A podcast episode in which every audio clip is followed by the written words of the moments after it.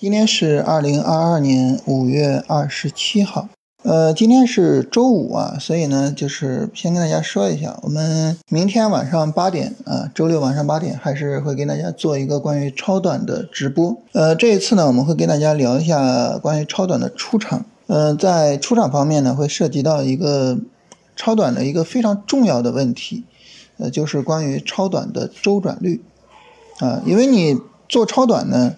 其实，呃，有两种赚钱的方式，一种呢就是你能够做到一个妖股，然后一只股票就赚很多钱；第二种呢就是你去做周转，啊，我做一个股票赚钱了卖掉，再做一个股票，然后就是一份资金在一个短线上涨周期内，啊，做好几次超短赚好几次钱，这也是一种赚钱方式，啊，我们会针对这两个方式会跟大家讨论一下。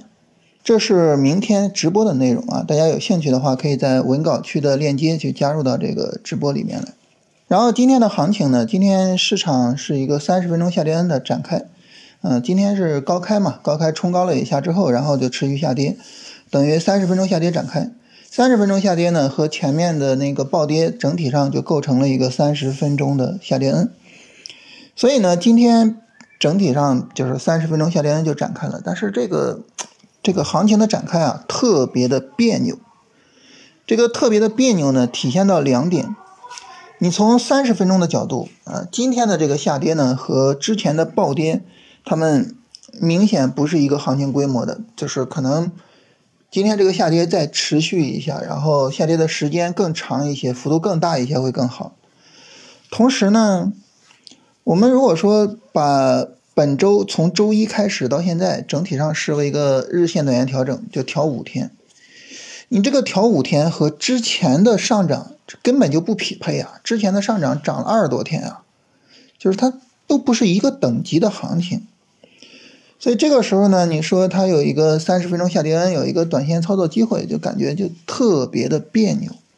这种别扭呢，从短线上我们没法处理，因为短线走势就是这样，它就是别扭的走势。所以我们只能说呢，我们去看看板块，去看看个股，看看跟板块跟个股能不能说走的比较舒服一些啊？有没有说呃哪些板块哪些股票特别值得做啊？这个因为昨天不是就预期到啊今天会这个有三十分钟调整嘛，所以昨天晚上的呃新米团的复盘就跟大家做了一下选板块选股的工作。股票方面是选出来了五六个吧，然后这五六个呢里边有一个涨停，然后好像还有两三个是涨百分之五啊，涨百分之三啊什么的，啊，就是整体上来说，就是如果说我们看到这些板块也好，这些个股也好，他们自己拉升调整调得很舒服，其实他们也可能能够走出来，就是比较。独立的那种行情出来，所以这个时候呢，其实也是可以去看一下的。呃，这是这个从短线上，我们只能说从这个角度去解决。那么这种别扭的行情呢，如果我们不从短线上去考虑，我们从超短的角度考虑，其实它可能就是一个好机会。为什么呢？你现在不是不充分的短线吗？不充分的短线是什么呢？它不就是超短吗？是吧？所以现在呢，它其实你从超短角度，这就是一个很好的机会，就整个调整调整力度也不大，是吧？很有可能是不断上涨过程中的一个小调整。这个时候呢，我可以从超短的角度做。从超短的角度做呢，有两个方面的好处。第一个方面呢，就是我可以去做当下的强势板块、当下的强势的股票。啊，你做短线呢，军工它等于已经飞了，是吧？你就不好做。但是你做超短呢，你就可以做军工啊。是吧？军工这个，呃，周四拉升，今天调整，哎，调正好是吧？一个三十分钟调整展开来，我就可以去跟踪啊。所以选股方面呢会不一样。还有一个呢，就是我们昨天说的出场方面，啊，你做短线你就得拿嘛。但是超短我无所谓啊，你哪怕涨一个三十分钟，然后呢行情没了暴跌，我我没关系啊，三十分钟我就可以出了，是吧？所以呢。今天这个操作机会啊，我们真的从超短的角度看，它反倒是一个比较好的机会。所以，呃，周末呢，大家在复盘、在选板块、选股的时候，我觉得可以从短线和超短两个角度去选一下，从这两个角度去看一下，然后看看分别呃选出率的情况啊。如果说呢，我们很难选出来短线的板块跟股票，但是呢，超短的板块跟股票很好选。我觉得其实可以从超短的角度先做，然后呢，等大盘调得更充分一些，再考虑短线的操作啊。就是这是目前的市场情况对我们的一个要求。在这里边啊，就涉及到什么呢？就涉及到我们所说的知行合一的问题。知行合一很难啊，难在哪儿呢？你看，理论上放到现实中，有些时候它会很别扭。你从理论上呢，这个三十分钟下跌 N 就算是操作机会啊，三十分钟 DF 下零轴，呃，日线收盘破十均线就算操作机会，是吧？但是你到实战上就非常别扭啊，你你周二的暴跌，日线也破线了，三十分钟也下零轴了，那你说现在这个下跌算不算日线机会呢？能不能做呢？你就看着就怎么都不算，这是时间上是吧，根本就不够，行情规模上也不对应，就特别的别扭。所以要做到这个知行合一啊，真的是非常困难。但知行合一难难在什么地方呢？我觉得这个其实它一连串的这个过程中啊，几乎每个环节都会比较困难。我我们简单捋一下，首先第一个环节就是我们去做认知。做认知呢，我反复跟大家聊，就是我们人是有近期效应的，你会受到近期的行情影响比较大。所以你在整理自己的市场认知的时候，在整理自己的市场经验的时候，我们经常会犯一个错误，就是过度的看重最近的市场经验，而去偏废就是长久的市场整体情况。所以在这种情况下呢，就导致我们在知的这个方面，在经验总结的这个方面，其实呢是在追着市场跑。但你好不容易根据最近的行情总结出来一套行之有效的手段了，结果市场变了，是吧？那你这这这就头疼了，是吧？你就头疼了。所以这个方面呢会有难度，这是知的这个方面。第二个方面什么有难度呢？就是你以为你知道了，但其实呢你可能并不知道。什么意思呢？你比如说啊，我举个例子，就是我们知道我们经常就是使用顶部降低去做出场，是吧？然后呢，昨天就有一位朋友，呃，拿着这个五分钟走势，这个五分钟呢是市场拉升，啊，然后五分钟现在在调整。他说这个五分钟是不是顶部降低呀？啊，我们是不是应该出股票啊？我说顶部降低，顶部降低，那肯定是两个顶部的对比呀，对吧？你得是两个顶部的对比，你才能说有没有顶部降低呀？对吧？那你现在呢是一个拉升调整，它是一个拉升下跌，没有新一轮上涨啊，没有第二个顶部啊。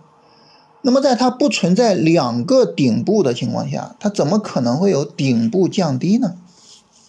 所以你看我们在定义上，我们可能觉得，哎，我我理解了顶部降低，或者老师举例子的时候，老师画个图说，哎，这是顶部降低，你看啊，对对对，你看顶部下降了啊，第二个顶部比第一个顶部低，这叫顶部降低。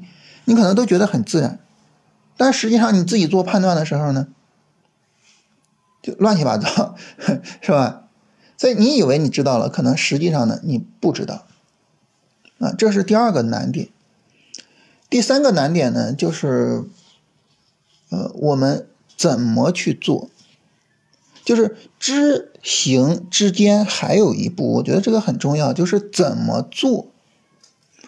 怎么做？它涉及到一个什么问题呢？涉及到一个事前判断和事后判断的问题。你比如说顶部降低，我要出场了。这个顶部降低呢，我事后看啊，你看这两个高点去对比啊，右边这个高点是往下降的，这叫顶部降低，好，没问题。但是在盘中，它现在此时此刻它正在上涨，虽然它比。之前的高点要低，但是你怎么知道它后面不会持续涨呢？你怎么知道它不会涨过前面的高点呢？你怎么知道它不会加速呢？你怎么知道它不会涨停呢？你不知道。所以这里就涉及到一个什么问题呢？就是在实时的操作中，我怎么使用顶部降低的问题。在实时的操作之中，我怎么事前去做这个判断，而不是事后指着这个地方说：“哎，你看这个地方有一个顶部降低。”所以这就是一个什么问题呢？就是怎么去行这个问题啊？怎么去在事前做判断，而不是事后？哦，你看这个地方有个顶部结构。这这是一个很重要的问题。那关于这一点呢，其实很重要的就是什么呢？这个怎么行的问题落实到笔头上，就是我们的交易计划。你的交易计划做好规划，就是它出现什么什么样的走势，我要去做出场。所以这里边就又有一个什么问题呢？就是很多人经常跟我说：“老师，我没有执行好什么的。”我说：“是吧？行。”你把你今天的交易计划拿给我看看，我看看你的交易计划是什么，我看看你是怎么没执行好的。没有交易计划，没有交易计划，你叫什么执行好呢？不叫执行好，对吧？对，然后再往后呢，就是一个具体执行的问题了。具体执行呢，它的难处呢，一个呢就是刚才我们所说的，从客观的市场走势上啊。这个市场走势不是按照教科书走的，反过来呢，市场走势是具有非常强的市场随机性的。那这种情况下，它不按教科书走，但是我学是按教科书学的，那我就需要灵活去运用。所以灵活运用的能力是吧？这个就很难。第二个是什么呢？第二个就是主观上，主观上我们受到无数外在的影响啊，这个 尤其是我。因为大家知道，我我反复跟大家说，我属于风险偏好比较低的，所以呢，就是我可能在新米团的，就是各种选股的视频里边，选板块的视频里边，我说，哎，这个板块我们可以做啊，那个股票我们可以做。但是选了很多之后呢，我我自己是没有做的，因为不符合条件，因为我风险偏好比较低，就是这个机会我不做等等的哈，我都没有做。然后呢，他们就会跑过来说啊，说老师谢谢你，你看我做什么股票涨停了？你看我，嗯，今天涨停那个票，因为它是今天早盘早早的就涨停了。然后马上就有人跟我说，我今天我直接就买了这个票，我没没等大盘调整，我就直接买了。然后然后我就给他回了那一句非常经典的歌词哈，你过得幸福就好啊，这个细节不用对我交代。但是这个事情，你想哈，对于我来说，它都是执行道路上的这个一个又一个的或明或暗的陷阱啊，是吧？它都在勾引着我去追高啊。所以你想，这种主观上你承受的压力其实是非常大的啊。你选了股票，你没做，别人做了涨停了，你想想这种感受，呃，你想想它会不会勾引着你去违反自己的交易原则呢？肯定会的，是吧？你包括我们自己在跟人聊天过程中，或者说我们在任何一个股票群，我们经常会看到什么情况呢？我们经常会看到很多人跑出来炫啊，我我我买了股票涨停了，我买了股票怎么样？所以关于这个呢，我在新米团专门花了一段时间去解决这个问题。怎么样解决呢？其实很简单，就是说每个人拿出来炫的一定。都是什么呢？都是上涨的、涨得好的股票。可能在他自己的账户里边，一共买了五个票，有一个涨停的，剩下的四个全跌停。他会把那个涨停的拿出来炫，四个跌停的就 深藏在自己心里边了啊。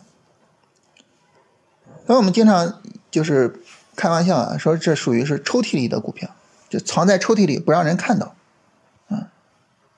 就是你要如果能够明白，就是每个人的手里都有一大堆抽屉里的股票，啊，你比如说我吧，我我不是同时做定投嘛，你可想而知啊，这些定投票一个一个的全是被套的，这一大堆啊，是吧？一大堆定投票全部都被深套，这就属于我的抽屉里的股票，我会把这些票拿出来跟你们说啊，我我被套了，我怎么样了？我被套很自豪吗？我会拿出来吗？不会的，没人会拿出来的。每个人拿出来的都是涨停的，都是走的好的。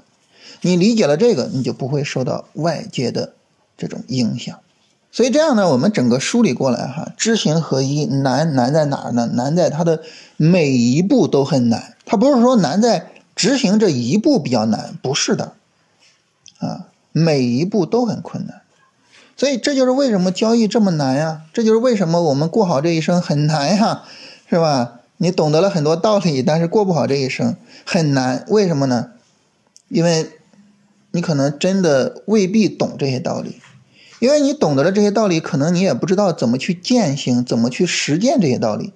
因为你在实践这些道理的过程中呢，会受到很多外在的或者是内在的阻挠，很困难。那怎么办呢？我觉得这个没有办法，没有办法，只能说，我明知山有虎，偏向虎山行。我们只能够一个一个的硬骨头的，慢慢的去啃。